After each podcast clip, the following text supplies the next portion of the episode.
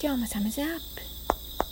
この番組では毎日に潜んでるいいねをみんなで一緒に思いっきり祝っていきます。こんにちは吉野美希です。今の私のいいねは星が本当に綺麗に見えてることです。さてだんだん涼しくなってきて。そうするとパートナーシップに目が向きやすくなってくるかもしれません。パートナーシップが普段からうまくいっている人はどんなことをしているのか今日はそのお話をしたいと思います。それが男女間のものであれ同性のものであれ会社であれ PTA であれ何であれパートナーシップがうまくいっている方というのは基本的に相手をまず人間として見ています。実はパートナーシップがうまくいかない方は一瞬のやり取りの場合なんかは特に相手をもう機能とか部品みたいに見てることが多いんです。でもパートナーシップがうまくいってる人は普段から一瞬のやり取りでも相手を人間としてちゃんと見ています。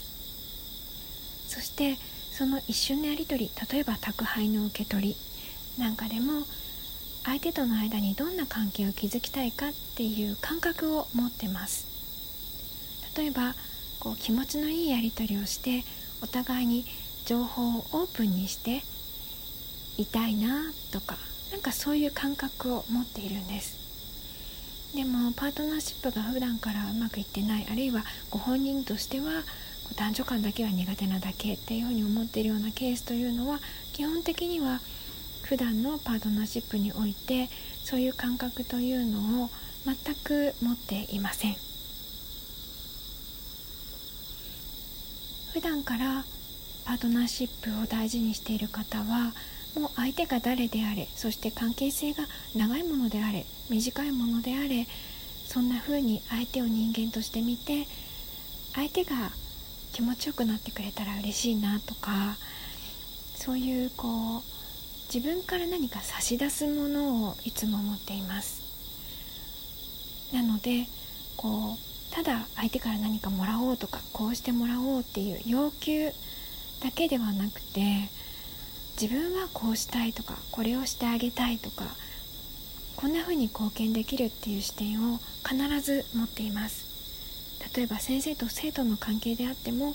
生徒としてそういう感覚を持っているから先生がよりこういい形で教えてくれたりこうつい話したくなって話してしまってくれたりっていう感じでいい関係を実はそこで築いています。普段から男女間のパートナーシップだけが苦手なんだよって思い込んでる方もいらっしゃると思うんですが今の話を聞いて多分あ普段自分やってなかったっていうふうに思えたんじゃないかと思います。でその場合にはやっぱり内省をきちんとしていくということが大事です。